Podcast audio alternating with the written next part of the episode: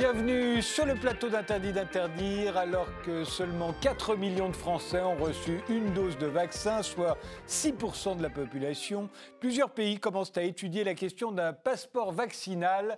La Commission européenne, par exemple, présentera le 17 mars un projet de passeport vert numérique qui éviterait des périodes de quarantaine obligatoires en Europe et permettrait de voyager librement. En Israël, où 57% de la population a déjà reçu au moins une dose, l'accès aux salles de sport, au théâtre, au cinéma est désormais conditionné par le Green Pass qui prouve que vous avez été vacciné.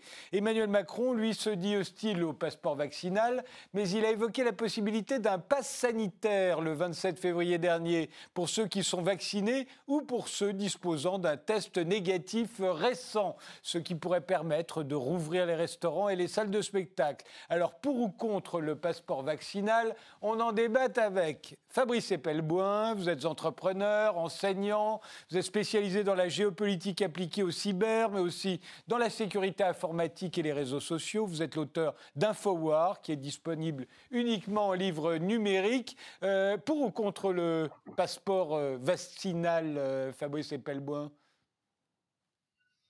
alors je suis assez partagé. J'ai envie de vous dire pour, sous condition de respect absolu de la privacy et d'anticipation de ce que ça pourrait devenir à l'avenir. C'est-à-dire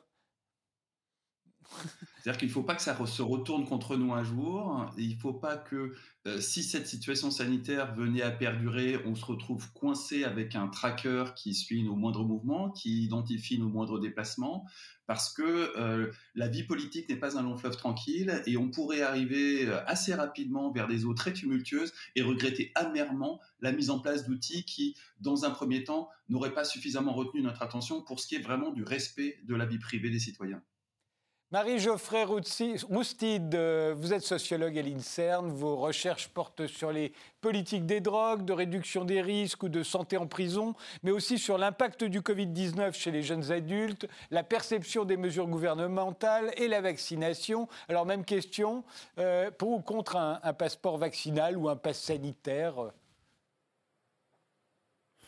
Alors, moi, je serais plutôt pour, parce qu'en fait, euh, nous sommes actuellement dans une période d'incertitude, euh, avec donc cette, pandémie de Covid euh, qui nous empêche de, vivre normalement et que les conséquences de cette pandémie, elles sont également économiques, sociales et également très délétères en termes de santé mentale.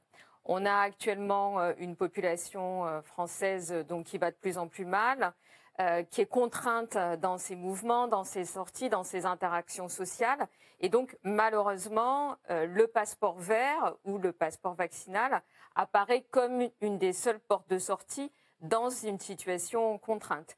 La condition, pour moi, essentielle, euh, c'est qu'en fait, l'accès à la vaccination soit total. C'est-à-dire que ce passeport vaccinal, il ne pourrait être mis en place, selon moi, que si chaque Français a un accès euh, possible à la vaccination. Ça, c'est le premier élément. Et le deuxième élément, euh, comme mon collègue, je suis très soucieuse de la question euh, des libertés individuelles et du risque du contrôle social. Et donc, on ne sait pas ce que nous réserve l'avenir. Donc, il faudra avoir des garanties sur l'utilisation qui pourrait être faite de ces données.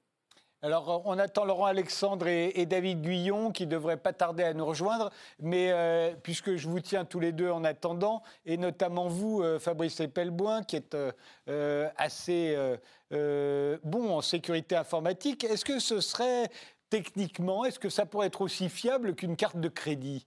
Euh, ou un vrai passeport, parce qu'il faudrait y rentrer des données, des données qui pourraient être euh, issues du monde entier, et en tout cas valables dans le monde entier, ou en Europe, euh, ou même dans toute la France. Mais enfin, il faut que ce soit vraiment fiable techniquement.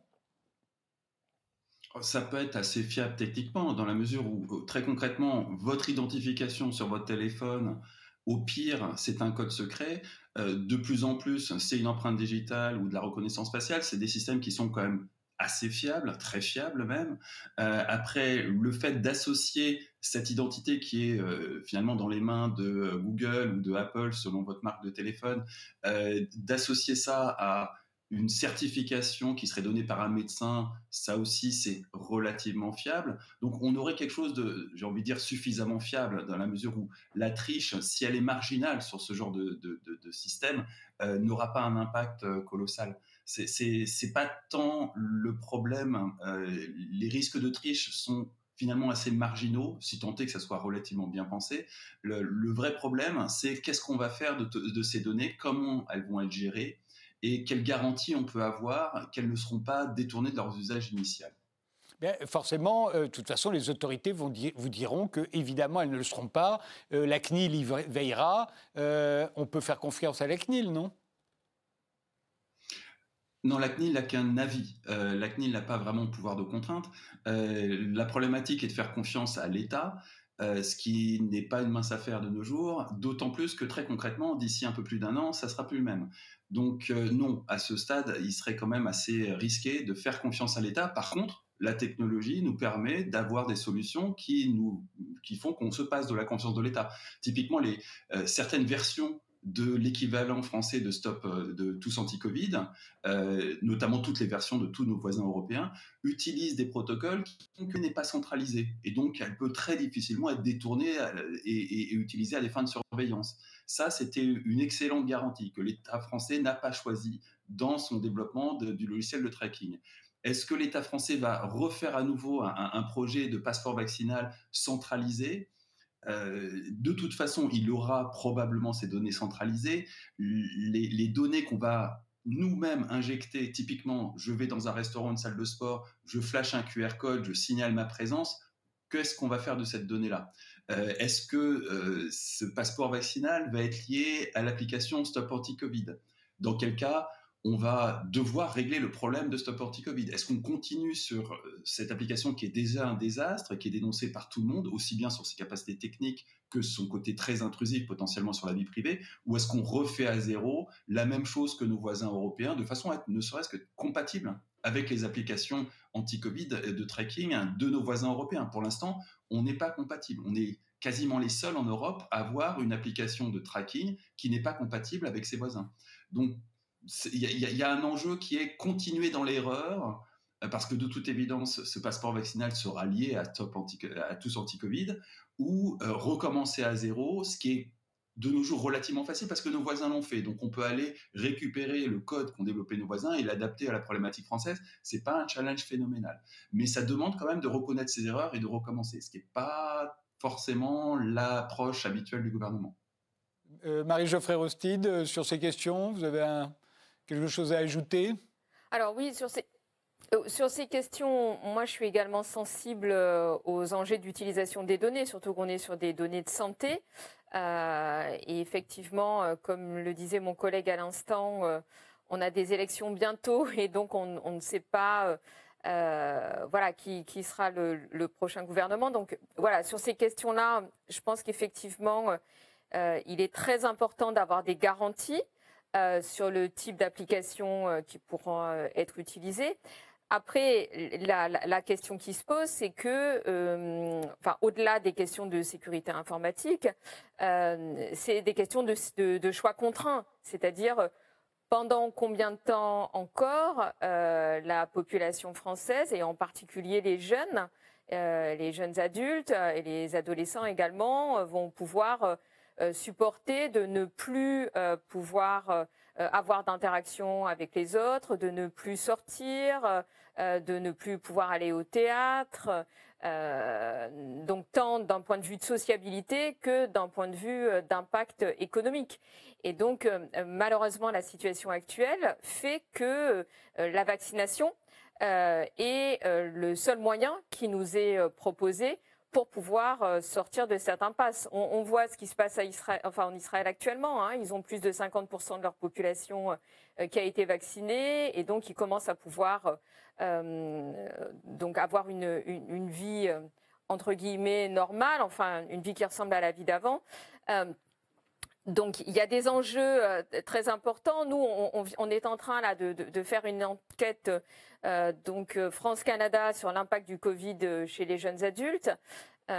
donc l'enquête a été faite là entre octobre et décembre et donc les, résultats sont très préoccupants. Hein. On a les trois quarts des, jeunes adultes qui ont été interrogés qui déclarent être dans un état de dépression.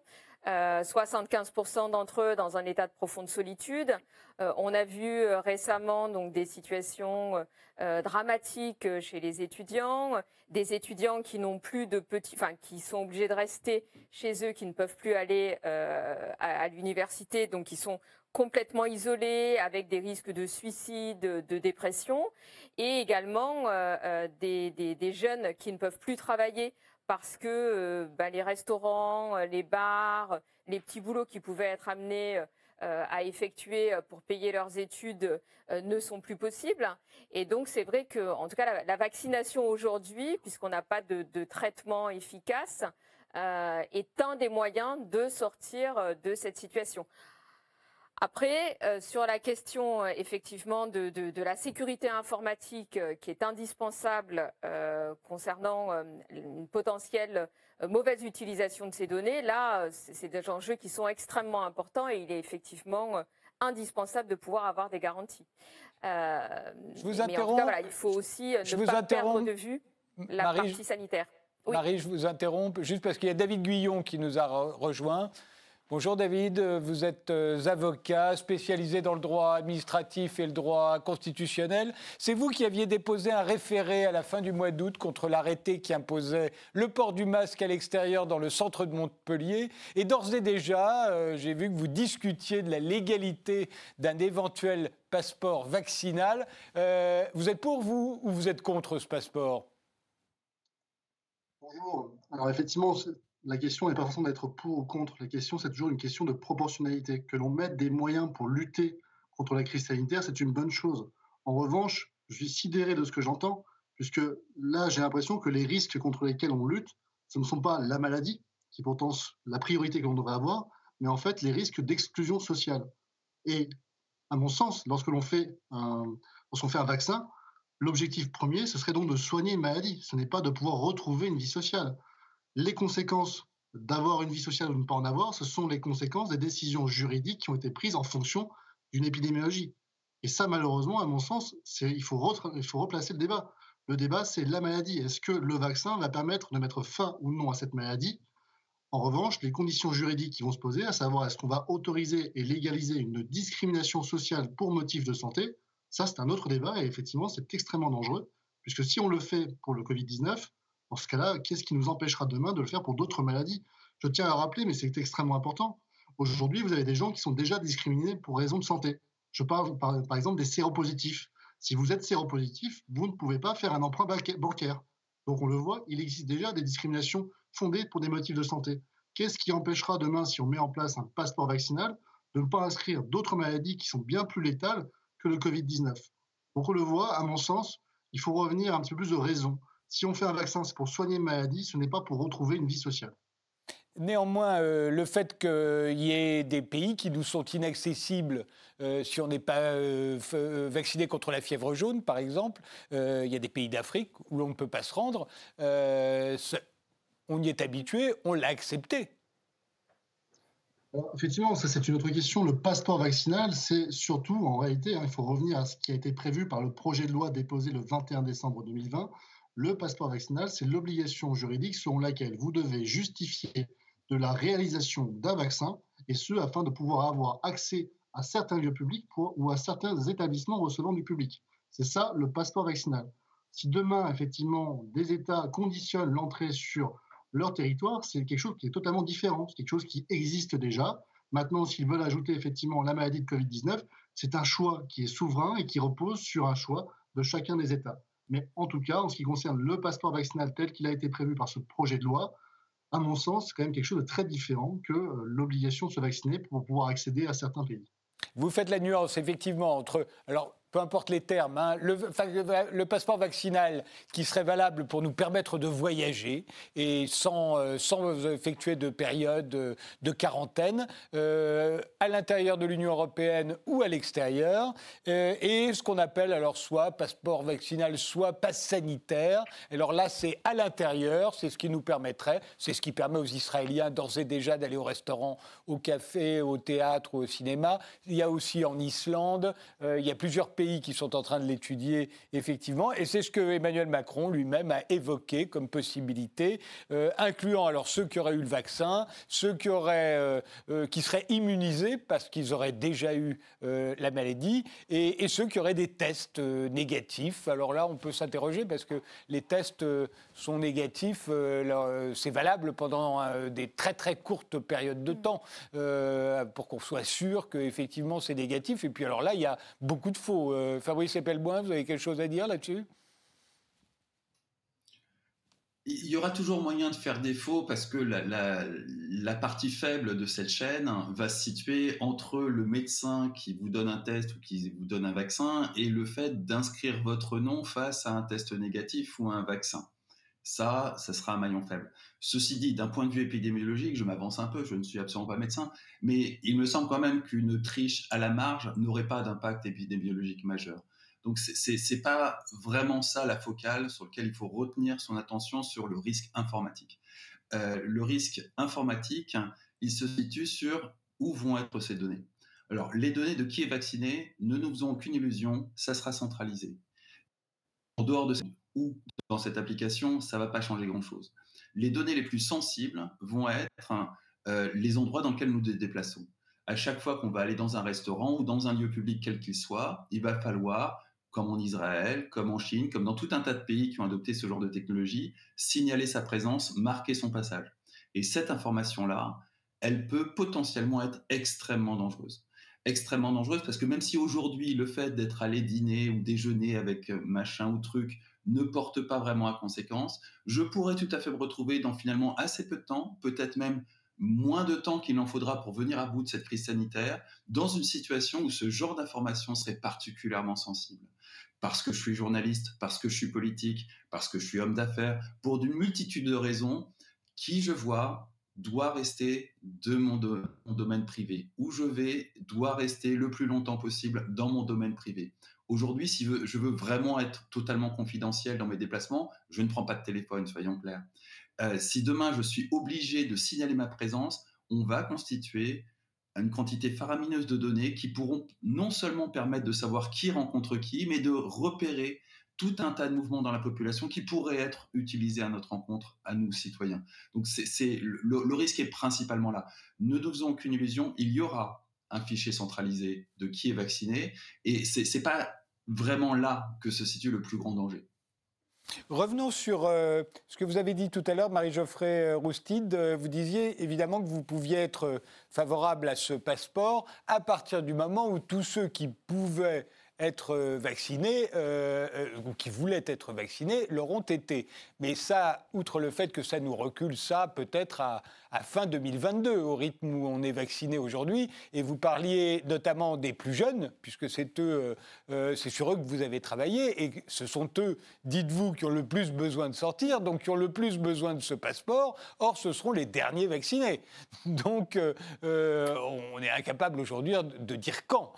donc jusque-là, vous êtes plutôt contre, si j'ai bien compris, ce passeport sanitaire, on va dire, alors même que beaucoup de gens en France disent ah ben, si seulement on l'ouvrait, on, nous donnait un passeport sanitaire dès demain, on pourrait rouvrir les restaurants au mois de mars. Euh, vous, vous n'êtes pas du tout là-dedans. Hein non, moi en fait, ce qui m'intéresse, euh, dans ce débat, c'est pas tant la question d'être pour ou contre le passeport vaccinal, parce qu'au bout du compte, je, suis très sensible, comme je l'indiquais, aux arguments qui viennent euh, d'être euh, évoqué euh, par mon par mon collègue à l'instant. Euh, moi, la, question que je pose, c'est plutôt la question de l'obligation vaccinale, c'est-à-dire de l'accès au vaccin, c'est-à-dire que Le vaccin aujourd'hui, alors euh, juste une précision, hein, le vaccin ne permet pas de soigner. Euh, le vaccin permet donc de limiter les formes graves de la maladie. Et donc, les dernières données scientifiques disponibles montrent que ça permet également de, de, limiter la, la transmission. Donc, ça, voilà, la transmission entre personnes. Donc, il y a à la fois un bénéfice pour les individus qui seront vaccinés et un bénéfice également pour ceux qui ne seront pas encore vaccinés euh, en, raison du moindre risque de transmission de ceux qui seront vaccinés. Mais effectivement, vous avez raison, tant que le vaccin n'est pas disponible pour tout le monde, euh, il y aurait une inégalité euh, qui serait introduite donc par ce passeport vaccinal indépendamment des données qui s'ajoutent en plus des, problèmes de sécurité informatique. Et donc, pour moi, c'est un peu tôt de parler de cette question tant que la vaccination n'est pas accessible à tous, parce que là, ça pose de véritables problèmes éthiques. Mais la question de l'obligation vaccinale, en revanche, me semble être quelque chose d'important à poser. Ça existe en France, et donc euh, pour voilà toute une série de, vaccins, euh, pour pouvoir aller, euh, enfin mettre son enfant à la crèche par exemple ou à l'école. Et je trouve qu'il y a une question qui est intéressante qui est posée aujourd'hui, c'est la question de l'obligation vaccinale et également pour les soignants. Euh, parce qu'on sait qu'il y a énormément de contaminations qui se font en milieu hospitalier. D'ailleurs, le Covid-19 est aujourd'hui considéré comme une des principales infections nosocomiales qui pourraient être transmises à l'hôpital. Néanmoins, euh, puisque vous parlez d'obligation vaccinale, euh, on n'a jamais obligé, à aucun moment dans l'histoire de l'humanité, à ma connaissance, des adultes à se faire vacciner. On oblige des enfants. Euh, et d'ailleurs, c'est à chaque fois qu'on a obligé les enfants à se faire vacciner, c'est ce qui a créé des mouvements anti-vax au 19e comme au 20e siècle. Mais jamais on n'a obligé des adultes. Ce serait une première. Vous y seriez éventuellement favorable parce que c'est le Covid-19 non, alors sur la question des enfants, en fait, vous avez raison, c'est les vaccins qui, enfin, c'est les enfants qui doivent être vaccinés, mais les conséquences, euh, elles sont également pour les parents, parce qu'en fait, euh, quand vous n'avez pas la possibilité de mettre euh, votre enfant à la crèche ou à l'école, parce qu'il n'est pas vacciné, ça a des conséquences pour l'enfant, mais ça a également des conséquences, des conséquences pour, le, enfin, pour les parents. Sur la question de l'obligation vaccinale vis-à-vis du Covid-19, euh, je pense qu'elle se pose aujourd'hui pour les, pour les professionnels euh, soignants, euh, mais elle ne se pose pas, à ma connaissance, pour la population générale. En revanche, si à un moment donné, un certain nombre de lieux seraient réservés aux personnes qui seraient vaccinées, ce qu'on est certain d'observer, et d'ailleurs on l'a déjà observé dans les, enquêtes disponibles, hein, c'est qu'en fait on, une, a une adhésion à la vaccination euh, qui a euh, considérablement augmenté euh, ces derniers mois, de, près de 20%, parce que malheureusement on est dans des choix extrêmement contraints. Donc en fait, il est très compliqué d'avoir une opinion éclairé sur ces questions-là quand les choix sont aussi contraints euh, qu'ils le sont aujourd'hui. Alors Laurent Alexandre vient de nous rejoindre. Laurent Alexandre, vous êtes président d'une entreprise de séquençage d'ADN. Vous êtes euh, chirurgien au départ, énarque et chirurgien, c'est assez rare. Votre dernier livre s'intitule Jouissez jeunesse. Il est paru l'année dernière chez Jean-Claude Lattès. Euh, là, on a trois minutes juste avant la pause. Euh, est-ce que vous êtes favorable, vous, je crois que vous l'êtes, vous vous êtes exprimé en sens, mais vous allez nous dire pourquoi, à un passeport vaccinal? Oui, je suis favorable au passeport vaccinal. Euh, si je suis en retard, c'est parce que j'étais bloqué à la frontière euh, franco-belge euh, où la présentation des tests PCR est extrêmement lente. et, ce n'est pas une excuse pour mon, pour mon retard. je suis favorable au passeport vaccinal, mais je mesure bien l'extraordinaire difficulté politique.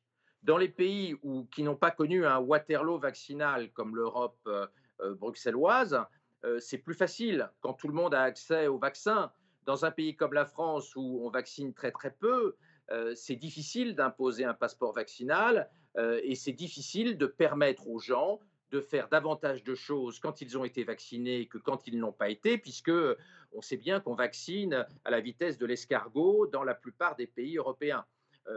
25 euh, millions cette semaine de Britanniques auront été vaccinés.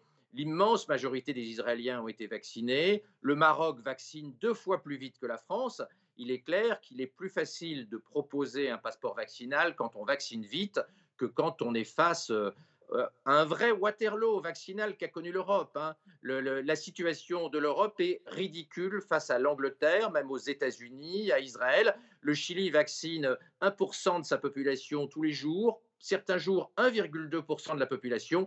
La, la France n'arrive pas à dépasser 0,2% de sa population. Donc, il serait logique de développer un passeport vaccinal pour permettre aux gens d'aller au restaurant, de passer plus rapidement la frontière, d'aller euh, au théâtre, de manière à faire revivre euh, euh, nos sociétés de façon plus conviviale, mais c'est extrêmement difficile compte tenu de l'échec du plan vaccinal. Et en pratique, on va probablement renoncer au passeport vaccinal dans l'Union européenne à cause de la lenteur vaccinale, car les gens qui n'ont pas eu accès au vaccin vont se révolter. on voit bien qu'en Israël, il y a une acceptation quasi générale du passeport vaccinal. Euh, y compris euh, pour euh, aller au restaurant ou, sortir, parce que la vaccination a été donnée à tout le monde. Donc oui, j'y suis favorable. Non, il n'est a priori pas crédible qu'on puisse rapidement mettre en œuvre un passeport vaccinal dans un continent, l'Union européenne, qui a échoué à vacciner rapidement sa population. On fait une pause et on reprend ce débat juste après.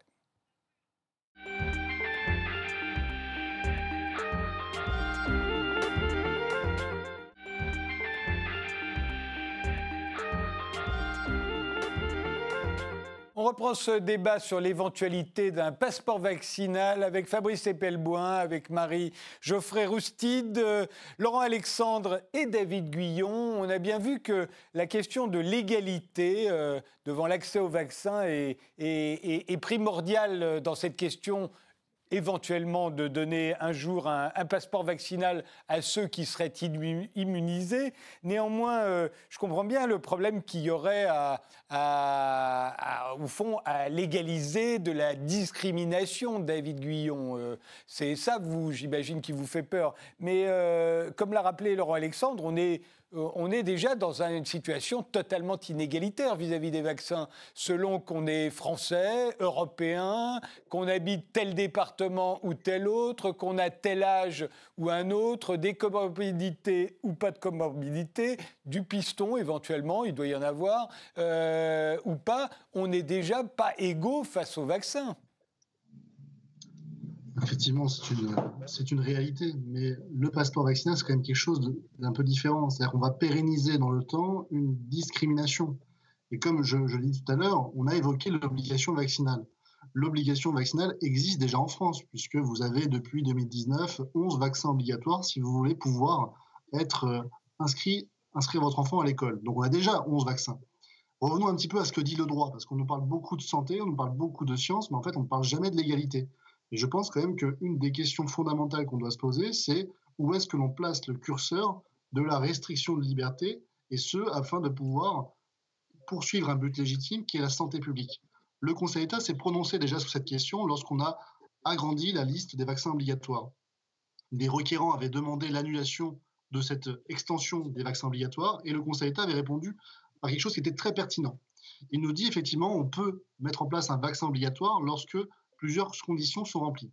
Une des premières conditions, c'est qu'il faut que la maladie soit extrêmement grave. Alors certes, elle est grave pour une partie de la population, mais si on se réfère encore au dernier bulletin épidémiologique hebdomadaire de Santé publique France, 94% des personnes qui décèdent du Covid-19 ont plus de 65 ans. L'âge médian est de 85 ans et la létalité du virus est inférieure à 1%. C'est ça la réalité donc actuellement. Ce que nous dit le Conseil d'État, c'est qu'il faut donc une maladie qui soit suffisamment grave. À mon sens, ici, cette première condition n'est pas remplie. Deuxième chose, il faut également que ce vaccin soit suffisamment efficace et qu'on ait du recul nécessaire pour connaître l'avantage coût-inconvénient, puisque bien entendu, euh, il faut que l'avantage procuré sur la santé soit supérieur aux éventuels inconvénients que le vaccin pourrait effectivement entraîner. Dans le cadre des 11 vaccins qui avaient été imposés, on s'est aperçu que ce sont des vaccins qui étaient déjà sur le marché depuis un certain nombre d'années et que les maladies contre lesquelles étaient censés lutter, euh, finalement, étaient effectivement extrêmement efficaces avec très peu d'inconvénients. Et la troisième chose, c'est la couverture vaccinale, c'est-à-dire qu'effectivement, il faut qu'une partie importante de la population soit vaccinée pour que le vaccin puisse être efficace. On le voit aujourd'hui légalement, le cadre juridique qui nous gouverne, l'obligation vaccinale est possible à partir du moment où effectivement on rentre dans ces trois conditions. À mon sens, la maladie de Covid-19 ne remplit aucune de ces conditions.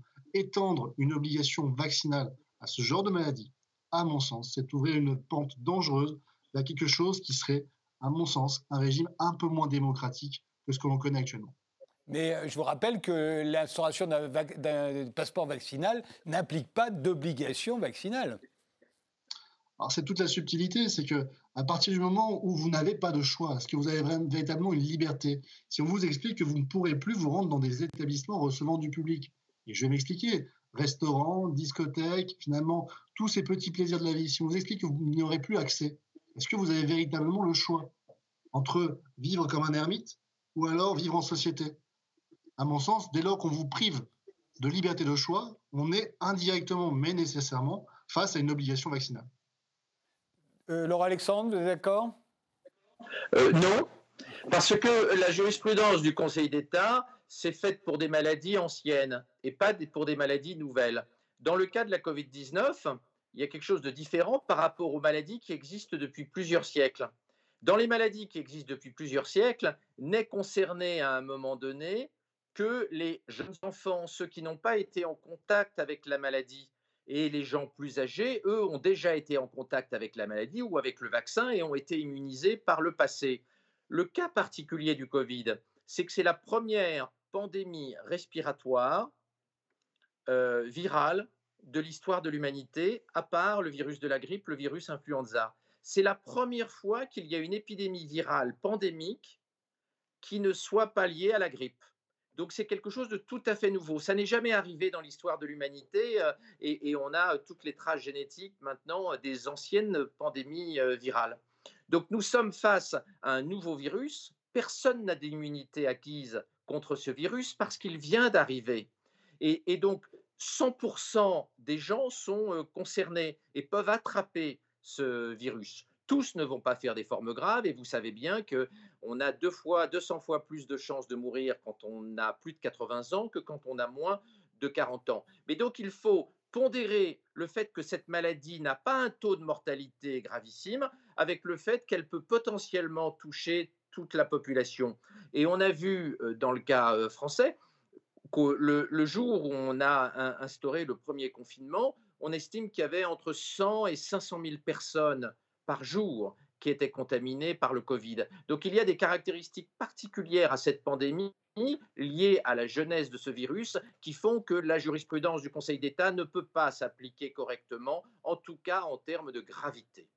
Marie, Geoffrey... juste, un dernier, juste, un dernier, mot. Euh, euh, oui, euh, l'argument selon lequel une grosse majorité des morts ont plus de 65 ans. Et d'un point de vue personnel, parce que je me rapproche de 65 ans, est un argument qui me convainc assez peu. Et d'un point en tant que citoyen, en tant que, en tant que médecin, en tant euh, que fils d'une maman très âgée, ce sont des arguments euh, que je récuse complètement. Notre dignité n'est pas liée à notre âge. Et tous les gens qui pensent que les vies de gens de plus de 65 ans comptent moins, et sont moins graves, euh, et c'est l'argument qui a, été utilisé par euh, votre juriste, à mon avis, font fausse route. On ne peut pas faire une hiérarchie dans la, euh, dans, dans, la dignité humaine. Alors bien sûr, quand on est jeune, c'est facile de compter pour néant les vieux, euh, mais d'un point de vue moral, c'est inacceptable. Et si on commence à déterminer qu'il y a une hiérarchie des dignités, puisque c'est bien de ça dont on nous a parlé tout à l'heure, derrière un jargon juridique habituel, on est vraiment très très mal parti. Donc non, un vieux de 80 ans a la même dignité que quelqu'un de 30 ans, et cette maladie tue, comme beaucoup de maladies, davantage les gens âgés que les gens jeunes, et ce n'est pas pour ça que ce n'est pas une maladie grave il n'y a pas que les jeunes dont la vie mérite d'être préservée dans euh, l'Europe de 2021. David Guyon, peut-être de préciser votre pensée, et ensuite Marie.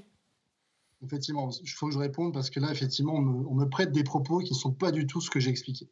Ce que j'ai expliqué, c'est que l'obligation vaccinale, effectivement, au regard de la jurisprudence du Conseil d'État, on n'y est pas. Je ne dis pas que les, les, vies de plus de 65 ans ne comptent pas. Ce que je dis, c'est qu'effectivement, c'est très bien qu'il y ait un vaccin, c'est très bien que les personnes qui sont susceptibles de faire une forme grave de la maladie puissent effectivement être vaccinées. Ce que je récuse, en revanche, c'est l'obligation déguisée derrière un passeport vaccinal, c'est-à-dire une discrimination légalisée sur un motif de santé. C'est ça que je récuse. Que le vaccin existe, c'est une très bonne chose. Que des personnes de 65 ans puissent, ou plus puissent éviter de faire une forme grave de la maladie, c'est une très bonne chose. Mais ce qui, à mon sens, est extrêmement critiquable, c'est de, de le rendre obligatoire de manière indirecte et pernicieuse à l'ensemble de la population. Marie-Geoffrey Roustide. Non, je pense que ce débat effectivement est, important et je suis euh, d'accord, enfin sur ce que vient de dire mon collègue médecin, c'est euh, toutes les vies doivent être considérées de la même manière. Et c'est vrai que ce qui est assez choquant dans le débat aujourd'hui, c'est qu'on entend, alors je prête pas du tout ces, propos à Monsieur Guyon, mais on, a régulièrement entendu sur des plateaux télé, effectivement, euh, des scientifiques même parfois, hein, ou même quelques médecins euh, indiqué que euh, on ne pouvait pas tout arrêter euh, simplement parce que des personnes de plus de 90 ans euh, mouraient de manière importante parce qu'il leur laissait euh, leur restait peu de temps à vivre. Et je trouve qu'effectivement, euh, ce débat il est, il est très choquant d'un point de vue éthique. Sur, sur, cette question du, du, du, vaccin, là, on, on, parle beaucoup, enfin, on se focalise beaucoup sur les personnes de plus de 65 ans qui feraient des formes graves, mais il y a également la question de la transmission. Et je pense que ça, c'est vraiment essentiel. Et le vaccin, euh, les, dernières données disponibles montrent que le vaccin permet de ne pas transmettre la maladie. Et donc, c'est la raison pour laquelle ce vaccin, euh, il doit être proposé tant aux personnes qui vont faire des formes graves qu'aux jeunes qui pourraient également être en mesure de transmettre la maladie euh, parce qu'ils ont des interactions sociales plus nombreuses que les personnes âgées. Et donc, en fait, c'est pour ça que cette, cette question de la transmission doit aussi être essentiel. Et donc le vaccin, il doit vraiment être envisagé et l'obligation vaccinale doit être envisagée, envisagée à la fois pour se protéger soi, mais aussi euh, dans un cadre de protection collective euh, et de, de, comment dire, oui, de, de considérer également euh, le collectif comme devant euh, être, être, protégé. Et donc euh, ça, c'est un élément essentiel hein. dans toute vaccination. Il y a une dimension individuelle et une dimension de responsabilité collective. Sur la question des vaccins qui sont nouveaux, sur lesquels on manque de recul, je pense qu'on peut quand même se dire qu'en France, donc on a une agence donc de sécurité du médicament qui fait extrêmement attention euh, à respecter euh, différentes phases et les vaccins euh, qui ont été autorisés en France aujourd'hui sont des vaccins qui sont considérés comme étant très efficaces et également sécuritaires du point de vue des différentes étapes, en tout cas, qu'ils ont franchies avant d'avoir une autorisation de, mise sur le marché. Donc, je pense que voilà, on, peut faire en tout cas confiance aux institutions sanitaires sur le fait que ces vaccins n'ont pas été euh, mis n'importe comment, euh, n'importe comment sur le marché. Donc, euh, ils sont, ils sont sécuritaires. voilà, c'est des vaccins qui sont sécuritaires et qui ont démontré leur efficacité. Donc, je pense que sur cette question-là, il n'y a, a, pas de débat à avoir. Donc là où il y a un débat à avoir, en revanche, c'est sur l'imminence euh, de la possibilité du passeport vaccinal ou du pass sanitaire. Parce que je le rappelle, en Israël, la question se pose aujourd'hui alors que seulement 57% de la population est vaccinée. Euh, et c'est ce qui permet de rouvrir les restaurants, les théâtres, les cinémas et que les gens aient cette impression, et les boîtes de nuit, très important, euh, et que les gens aient cette impression de revivre à peu près normalement, euh, mais c'est aujourd'hui. Ils n'attendent pas qu'il y ait 100%. Euh, ils n'attendent pas que les voisins euh, soient vaccinés. Ils, sont ils, ils, ont instauré le Green Pass aujourd'hui. Et, il est question de... On réfléchit de plus en plus à l'instaurer aujourd'hui, sans attendre effectivement que toute la population européenne soit vaccinée, parce que je le répète au rythme où ça va, ce sera à la fin d'année 2022 que nous, cinq, nous serons peut-être vaccinés. Donc, euh, en tout cas, j'exagère là, mais que nos enfants qui ont 20 ans aujourd'hui seront vaccinés, on va dire. Ça, c'est fin 2022. Euh, donc, la question, c'est aujourd'hui, Fabrice Epelboin. Ah bah, ça, souligne le problème du timing que, soulevait Laurent Alexandre euh, euh, tout à l'heure. C'est qu'effectivement, on a devant nous non seulement une année présidentielle, hein, on a à peine plus d'un an avant les prochaines élections présidentielles, on a un, fiasco euh, de, la politique vaccinale qui repose en, en large partie sur les épaules de l'Europe, qui est un enjeu pour la présidentielle. On a des jeunes qui, pardonnez-moi l'expression, pètent les plombs. Euh, et il est bien évident que si on commence ce qui fera office de rentrée des classes en septembre prochain avec un passeport vaccinal qui interdira mécaniquement aux jeunes d'aller faire du sport, d'aller en discothèque parce qu'ils ne seront pas vaccinés d'ici là, on, se prépare une catastrophe politique. Donc on, on, a de toute façon un principe de réalité politique qui va, in fine, remporter la décision. Et, il m'apparaît suicidaire pour le gouvernement aujourd'hui d'imposer un passeport vaccinal, sachant que ça revient à frustrer énormément de jeunes et, à permettre aux vieux d'aller en discothèque. On, marcherait sur la tête, on continuerait dans l'absurdie, et euh, ça aurait forcément des conséquences politiques catastrophiques. Mais là, encore une fois, vous répondez pour la France. Mais au fond, la France n'est pas seule. Et, et, ce passeport, il va être instauré en Israël, on l'a dit, mais aussi en Islande. Il l'a été avant même Israël. Euh, la Suède, le Danemark euh, y pensent. Donc ça va être instauré partout autour de nous. Et nous, on pourra toujours dire, bah oui, mais nous, ça marche pas comme ça. Comment va-t-on faire, euh, Laurent Alexandre? Ça va être extrêmement compliqué et Fabrice a tout à fait raison de dire qu'on est dans une année électorale extrêmement compliquée. La gestion du Waterloo vaccinal par Macron va être difficile et sa réélection n'est pas gagnée. Bien sûr que c'est difficile euh, pour les gens qui n'ont pas eu accès à la vaccination d'accepter euh, le passeport vaccinal. Euh, de, nous cinq, je suis probablement le seul à avoir été vacciné sans passe-droit, mais parce que je suis à l'ordre des médecins. Et, donc, je mesure l'injustice qu'il y aurait à ce que je puisse aller au restaurant pendant que vous quatre, vous ne puissiez pas y aller jusqu'à l'automne. Donc oui, il va y avoir euh, un, enjeu politique très très important. Les deux derniers sondages donnent au deuxième tour euh, le premier 48% à Marine Le Pen, le deuxième à 47%. Euh, tout le monde sait bien que Marine Le Pen est aux portes du pouvoir. Il ne lui manque plus que deux ou trois points. Le Waterloo vaccinal associé aux, difficultés sécuritaires en banlieue font que les choses vont basculer. Donc la gestion va être plus difficile en France que dans les autres pays européens du fait de la proximité d'une élection euh, euh, qui est euh, ric-rac, ric-rac, ric-rac pour la première fois. Donc Macron va beaucoup hésiter avant de prendre des mesures liberticides de cette nature, alors même qu'une partie importante des classes moyennes sont à, à deux doigts de basculer dans le lepénisme. Euh, euh, Emmanuel Macron, je le disais au début de cette émission, vous n'étiez pas encore arrivé, euh, le 27 février dernier se disait favorable à un pass sanitaire, donc de tous ceux qui seraient immunisés ou, qui auraient eu un test négatif. ça vous paraît réaliste, ça, qu'on mette sur le même plan les gens vaccinés, les gens qui ont déjà eu la maladie, donc qui ont des anticorps, et ceux qui ont un test PCR négatif? De toute façon, ce sera compliqué à mettre en œuvre. Et de toute façon, ce sera politiquement complètement casse-gueule tant qu'on vaccine à la vitesse de l'escargot. Euh, moi, je ne crois pas qu'on puisse mettre en place un pass, euh, un pass vaccinal ou un pass sanitaire tant qu'on n'arrive pas à vacciner. Et je pense que les gens vont se révolter. En plus, il va y avoir une espèce de guerre des générations de permettre aux nonagénaires d'aller en boîte de nuit et au restaurant et de l'interdire à la jeunesse. Euh, va être quelque chose de problématique politiquement, comme on le disait avec Fabrice, à la veille d'une présidentielle qui est tout sauf gagnée.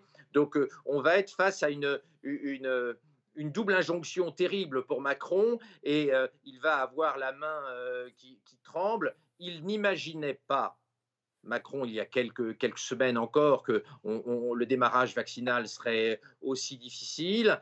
Euh, historiquement, euh, euh, vous savez bien qu'il a beaucoup contribué à l'élection, à l'arrivée de Ursula von der Leyen à, la tête de l'Union européenne. Donc il lui est aujourd'hui difficile de se défausser sur euh, la présidente de, la Commission. Tout le monde sait dans le monde politique que Macron et, et, et Véran n'y sont pas pour grand-chose, que la responsabilité dans la gestion catastrophique des contrats par la présidente de la Commission, qui a voulu s'en occuper alors qu'elle était totalement incompétente sur ce sujet-là, et qu'il n'y a pas de fonctionnaires qui étaient habitués à passer ce type de contrats très complexes que sont les achats euh, de médicaments ou les achats de vaccins. Donc Macron est complètement coincé et il n'ose pas attaquer euh, Ursula von der Leyen. Donc il va récupérer euh, la mauvaise humeur des Français. C'est une situation qui est vraiment, vraiment très difficile. Le président en souffre beaucoup et ça ne va pas favoriser une stratégie totalement rationnelle sur ce passeport vaccinal parce qu'en réalité,